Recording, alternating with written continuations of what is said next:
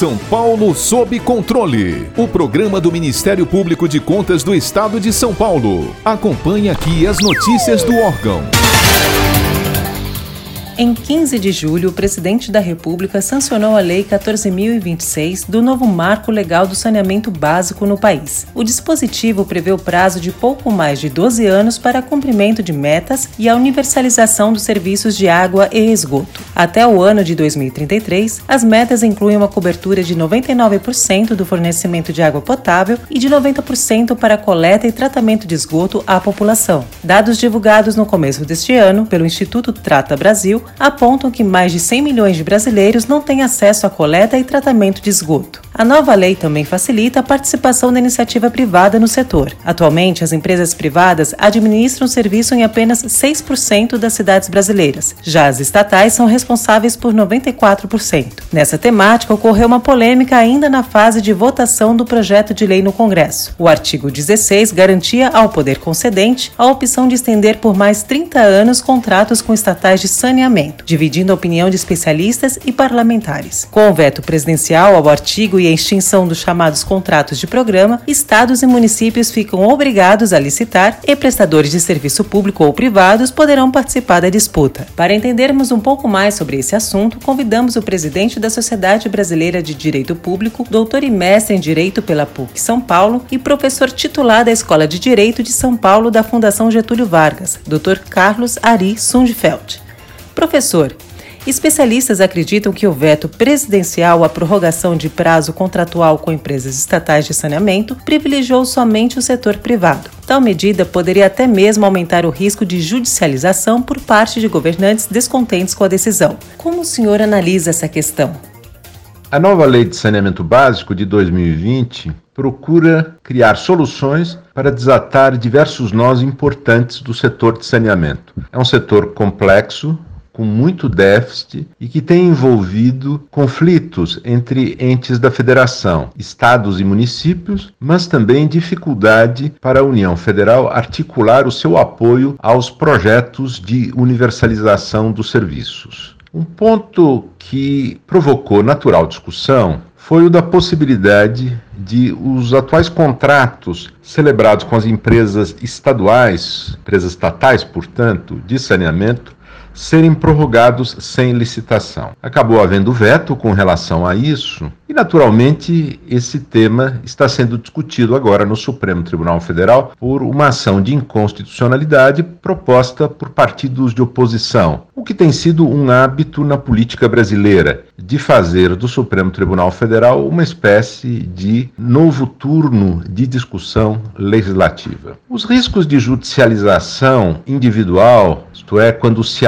abrir cada uma das licitações, judicialização por iniciativa das empresas estaduais, existe. Um ponto que pode gerar, de fato, a tentativa de manter os contratos é um conflito que permaneça quanto à eventual indenização que as empresas estaduais considerem devidas em função dos investimentos que fez em todos os anos. Não creio que a justiça seja contra o uso da licitação como meio de outorga, e não creio que isto seja um privilégio indevido ao setor privado e um prejuízo à empresa estatal, no sentido de que a empresa estatal pode participar em setores em que se passou a usar como regra a outorga de concessões por licitação, como no setor de energia elétrica, as empresas estatais mais eficientes têm participado e têm participado com sucesso. De maneira que a justiça, que costuma privilegiar a licitação,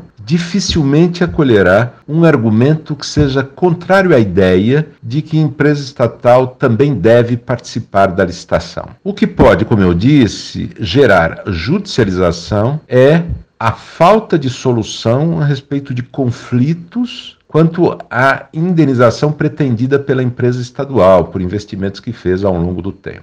Esse é um ponto delicado em relação ao qual o Tribunal de Contas pode colaborar. O conflito está em que as empresas estaduais apresentam para os municípios, ao fim das concessões, uma conta de investimentos não amortizado que os municípios não costumam aceitar por várias razões. A principal delas é que no passado, desde a década de 70, não foram os municípios individualmente que decidiram que investimentos seriam feitos, tampouco quais tarifas seriam cobradas para pagar esses investimentos. E grande parte dos investimentos em municípios menores foram viabilizados com subsídio tarifário vindo da cobrança de outros municípios. E as empresas estaduais, muitas vezes, quando apresentam a conta a um específico município, pretendem que a amortização dos investimentos feitos nele município tenha de ser considerada apenas em função da tarifa arrecadada naquele município, o que é evidentemente uma exigência que não faz sentido. Por quê? Porque o sistema funcionou durante décadas com subsídio tarifário e as empresas estaduais sabem disso. De maneira que é preciso encontrar pontos de equilíbrio para garantir que se resolva bem o conflito quanto à indenização, se ainda for devida, de investimentos não amortizados. E, nesse sentido, o Tribunal de Contas tem uma expertise importante. É fato que, ao longo dos anos de vários governos, políticas públicas implementadas não foram efetivas para a universalização do saneamento no Brasil. Com o novo marco legal, o prazo para o alcance da meta se esgota em pouco mais de 12 anos. Professor, o senhor vê razoabilidade nesse prazo? O Brasil tem em saneamento, que é o serviço mais importante do ponto de vista da população e da igualdade social, um déficit gigantesco. E era natural que um novo marco legal, ao resolver diversos nós jurídicos, procurasse também estabelecer uma meta muito clara, temporal, para que esse déficit fosse eliminado. O prazo de 12 anos não é irrealista se nós considerarmos a experiência de universalização em telecomunicações e em energia elétrica que ocorreu a partir do final da década de 90, quando estes mercados foram abertos ao maior participação do setor privado. O setor público tem tido dois problemas com as suas empresas. O primeiro é a falta de capacidade de financiamento, de obter financiamento. A segunda é um problema de eficiência. Muitas empresas estatais de saneamento no Brasil são muito ineficientes gastam demais com fornecedores e gastam demais com salários e investem em metas políticas que não têm conexão com interesses eh, gerais da população ou não têm capacidade de sustentar o serviço. Um bom processo de outorga à iniciativa privada que considere metas sociais e realismo tarifário pode mudar esse cenário e permitir que o déficit seja rapidamente coberto. Isto aconteceu em telecom, que é um serviço importante, não há dúvida, mas que é um serviço muito menos essencial na vida concreta e no desenvolvimento social e igualitário do país do que saneamento. Tudo vai depender da postura dos governos, dos governos dos estados, dos municípios e mesmo da União. A nova lei propôs que a ANA, Agência Nacional de Águas, assumisse um papel de regulador modelo, fazendo normas de referência para os estados e municípios, dando segurança a eles e à iniciativa privada, evitando conflitos sem razão. Será um grande desafio para a ANA construir essas normas. E mais ainda, será um grande desafio fazer com que estados e municípios observem as normas que tenham sido aprovadas pela ANA. Neste ponto, os tribunais de contas dos estados e dos municípios, naqueles que o têm, podem cumprir um papel extraordinário que talvez nenhum outro ator tenha capacidade de assumir. É o de cobrar dos estados e municípios o respeito às normas de referência naquilo que tenham a ver com as competências dos tribunais de contas. E eles podem ser também um polo importante de informação dos estados e, sobretudo, dos municípios a respeito das novas referências regulatórias. Os tribunais de contas têm um papel didático, podem cumprir um papel didático relevante em relação a isso e poderão ajudar o ajustamento dos municípios a essas normas de referência. E por que isso é importante em relação ao cumprimento do prazo de 12 anos para universalizar o serviço? Porque são os recursos de financiamento administrados pela União que podem efetivamente gerar uma modificação rápida do universo de atendimento. E as políticas de financiamento da União foram vinculadas pela lei ao cumprimento das regras de regulação de referência da ANA. Está aí um desafio que precisa ser enfrentado. Em entrevista à imprensa, especialistas disseram acreditar que o impacto dos investimentos necessários para a universalização sobre as tarifas cobradas dos consumidores deva ser um entrave ao cumprimento da meta. Professor, agora o que todo mundo gostaria de saber: água e esgoto podem ficar mais caros? Quem pagará essa conta?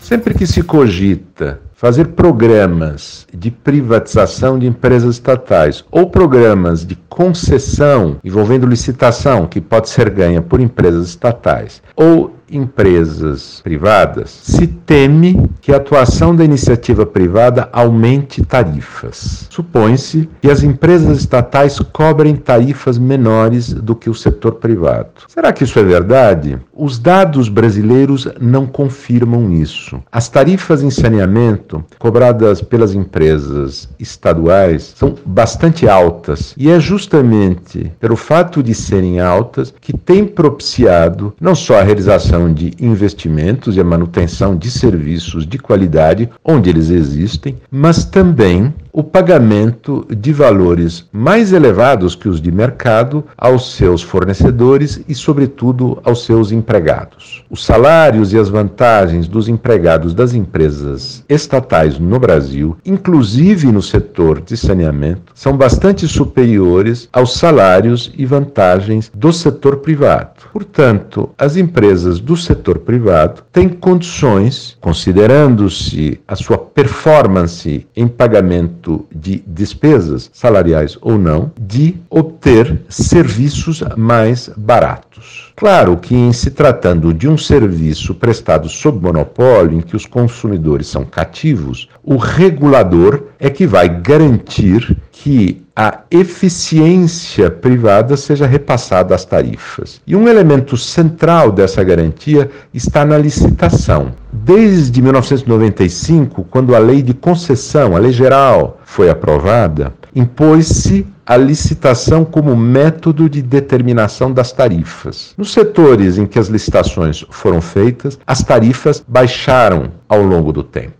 Em rodovias, por exemplo, isso é notável. Na medida em que aumentou a competição nas licitações, as tarifas foram diminuindo. Claro que a diminuição da tarifa supõe o cumprimento regular dos contratos, a segurança jurídica. Tarifas serão propostas em valores mais baixos na licitação se os investidores privados tiverem segurança de que o contrato será cumprido pelo poder público. Há risco de intervenções populistas em tarifas sociais. Isso tem ocorrido em muitos setores e também em saneamento, sobretudo quando essas tarifas são cobradas por empresas privadas. É menos comum a intervenção populista em tarifas quando elas são cobradas por empresas estatais, porque o Estado e a sua máquina se beneficia da tarifa cara. A resposta, portanto, ao desafio de baixar tarifas passa por garantir a segurança jurídica e cumprir os contratos